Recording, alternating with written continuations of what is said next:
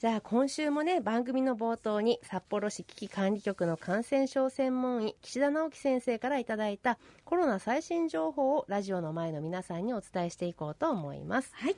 えー、1人の陽性者が何人に感染させるかということを札幌市は解析してるんですけれどもこれをね数字で表すとほぼ1くらいになってきている。これいいことなんですね。要するに1人から何人にも移してしまうというようなことがだんだん減っているっていう様子なんですね。へそうで、まあ、これまでのコロナの大波が何回かありましたけど、うん。今は第7波ねはい。にあたりますけど、最新の情報によりますと重症中等症になってしまった方の割合は第4波一番大変だった時のピークの時に比べて半分どころかなんと40分の1になってるんですって。40分の1にですか、うん。あなんか嬉しいんですけど。すごいでしょ？はい。ところが喜ぶのはまだ早くって。あら入院患者さんの数はまだね増加傾向なんだそうですね、特にに高齢者向けの病床はまだまだ逼迫していると。引き続き自宅療養できる体制を整えることが大切です、はい。食料ですとか日常生活品あとは解熱鎮痛薬の備え見直していきましょはい、油断大敵というところですね、はい。えーここで紹介していただいた情報やセルフケアの考え方に関する資料は STV のドクター東子のラジオ診療室の番組サイトから閲覧していただけます。ぜひご参考になさってください。うはい。さてドクター東子のラジオ診療室。今日のテーマは？ドクター東子の日常というお話です。はい。ドクター東子の日常ですね。ねえ。これは私がリクエストしたお話ですよね、ねまあね、そうなんですけど、はい。これ需要あるんですか？あのこれまで約もう3年間ですか？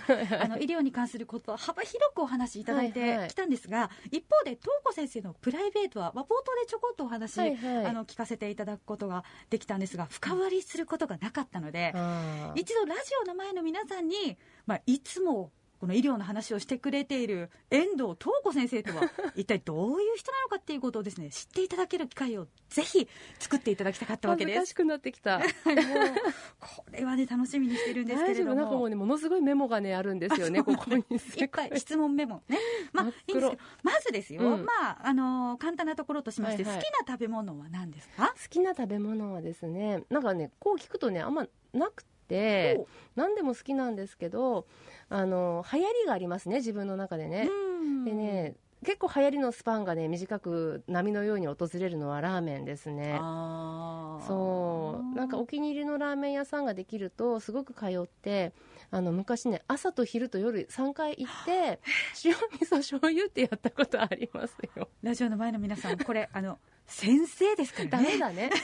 塩みたいなこういう一面もあるんですね。はいでも HN メディックってあの体に優しいお食事がね、はい。たくさん出るので真似しない新しくでくださね、新しく好きになったものとかもありそうですけど HN メディックでお好きなメニューなんかはありますか？いいやそれがカレーなんですよね。なんかラーメンカレーってどうなの？でもねうちのカレー本当美味しいんです。あのカレールーの中にひき肉が入っていて、はい。キーマカレーベースの何かなんですよ。もう一粒で二度美味しい。あ大好きです。いいですね。スパイスも効いてると伺いましたけれども、はい。そうですか、はい。で私あの食べ物といえばですね、うん。頑張った時にはこう美味しいものを食べるぞって思うんですけど東子先生もこう頑張った時にはこれっていうもの何かありますか？パフェですね。パフェ。のカロリーって知ってます？ああ考えないようにしています。爆弾ですよ爆弾。あ そうですか。そう。なんか600とかあったりする600とかなんかうーん。800とかなんかすごいのがあるんですけど。トッピングによっても変わってきそうですしねなんですよ。で何かしらの理由をつけてもう OK って言ってうんそうですね。もうもうがっつり大きいのを食べたりしますね。うんやっぱり日頃のストレスとか疲れとかを癒すのは美味しいものとそう。いうところでもちょっと大丈夫ですか？ラーメンカレーパフェってこう冒頭でだいぶあれな感じの人になってますけど。いや今ねそんなあの甘党で美味しいもの大好きな東子先生ですけれども一方子供の頃ってどんな幼少時代をお過ごしだったんでしょうか、これねあの私本当これいくらでも喋れますけどね、うん。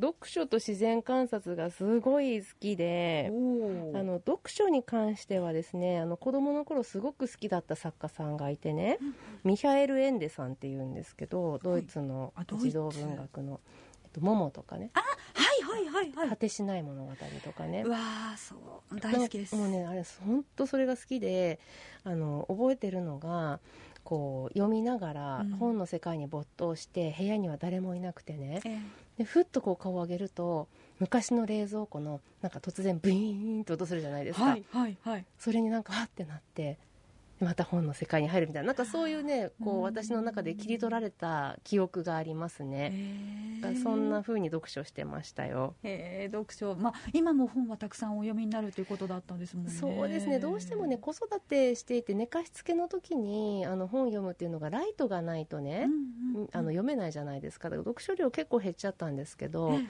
あ、最近私が読んでめちゃくちゃ面白かったのは「えープロジェクト・ヘイル・メアリー」っていうアンディ・ウィアーさんっていう人の書いた「あのマーシャン火星の人」っていう映画にもなったやつの原作の方の SF なんですけどものすごい面白かったです。おすすめです。えー、わあそうですか、、はい。や本の世界今のねお好きということでこれ、はい。この題材だけでも15分あっという間に もうね。いっちゃいますね、で読書以外に好きだった自然観察ですか、はいはい。これは今にももう思いっきり通じていますね。思いっきり通じてますね、つい先週蝶々始めました。始めたというかあの本格的に。蝶々始めました。蝶冷々ね。やし中華始めましたみたいになってます。ちょっと前に2匹あの旅立ったんですけど2匹で終わってたんですがちょっと本腰入れようと思って、あの見つけてきたんですよね。去年十何匹になったやつ、今7匹です。そうですそかう。で1匹はね、ええ。あのさなぎになろうとしていてわすごい。さなぎになろうとしているっていうのは前葉って言って前のさなぎって書くんですけどはい。なんていうのこうなんていうの手手というかこうつつの字うんうんうんみたいな感じで体をこう曲げえて、えこう枝につかまるっていうそこからじっとしてるっていうのが全葉っていう状態なんですけど、はい。全葉入りしたのが1匹いますねすごい。じゃあ秋になっても割と秋に向けても、うん。あのそうやって蝶々っていうのは育っていくもあのねのなんですむしろ今時期なんだと思いますよ。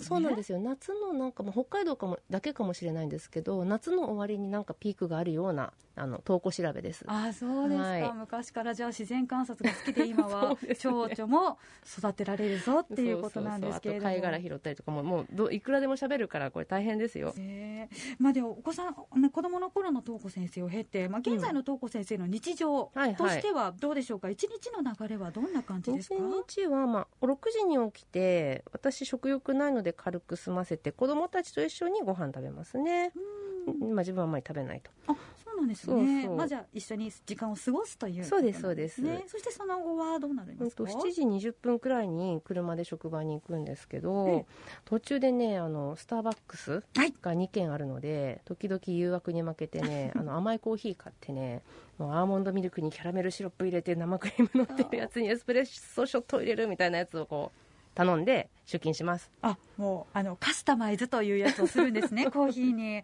甘党ですよね。甘党なんだね。いらっしゃいます知らなかっさあそして出勤となりますけれども。本当ねメールチェックだけで30分かかっちゃうんですよね。仕事のメール良くないなと思いながら家でもチェックしちゃうから考えた内容を朝出力するみたいな感じで。うん。あとは仕事の指示もこんなとこでやりますうねんそうなんですね。じゃあ、うん。前日のおさらいと今日やることの整理も朝一でしてまず頭の中をこう整える。そうそうそうそう。という感じでしょうかね。あとは患者さんの診察とか相談もこの時間にやって、うん。であの、まあ、針刺しとかでね看護師さんとか技師さんが大変だったら呼んでもらうっていうのもこの時間なんですよね。うん。で9時半には透析患者さんにちっちゃいレクチャーをしてでその後回診してあのちょっとした傷とか爪の処置とかもここでやっちゃいますね。あそうなんですね、うん。じゃああのなんかまあ実際にデスクワークから現場、まあ、臨床の場までこう行ったり来たりするっていうような感じなんですね。そうん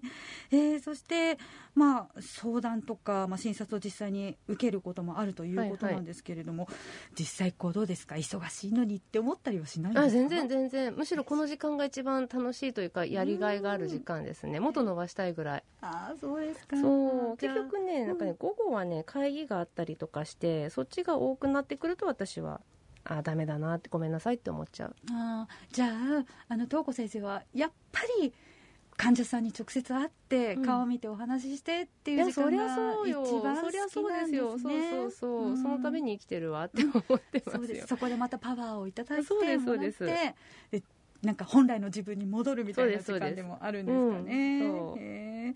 えそしてその後は、その後はまあ会議があったりなんだりして、あのカンファレンスっていう2時半にね大きな会議があるんですけどこれもなかなか出れないんですけど、まあ、しっかりそこで情報共有をしてあとは月水金は夜の透析が17時過ぎに始まるのでそのアナウンスと配信をするっていう感じですね、はい。あとはどんなことされてますか？えっと、職員の募集とかね採用にも首突っ込んでてですねもうどうやったら HN メディックに就職したいという人が増やせるかなっていうことで、あの会議からホームページのリニューアルの指示までやってますよ。あのそう看護部のページがね大幅リニューアルというかデビューするのであの先日来てくださってはった長谷川市長がねこう頑張って作ってくれたのですよ。もう熱量がすごい。もうぜひ応募してくださいうちの病院に。あじゃあ応募したいとなった時にはどうすればいいですか、HN メディックのホームページ検索すればいいですか、ね、そうですそうです。はい。あじゃあぜひラジオの前の皆さん興味ある方は、はい、えーインターネットで HN メディックと検索してみてくださ、はいい、お願いします。いやまたまた伺いたいことが山ほどあるんですけれども また今度ね。お休みのね日とはい。話とかいろいろ聞きたいんですけどもね、残念ながらもうあっという間にお時間という本当本当ことに今回早かったてしまいましたので、はいまたぜひはい。第2弾をお送りしたいと思います、はい。ね。えーぜひ皆さんもね期待してください。今日はドクター東子の日常というお話でした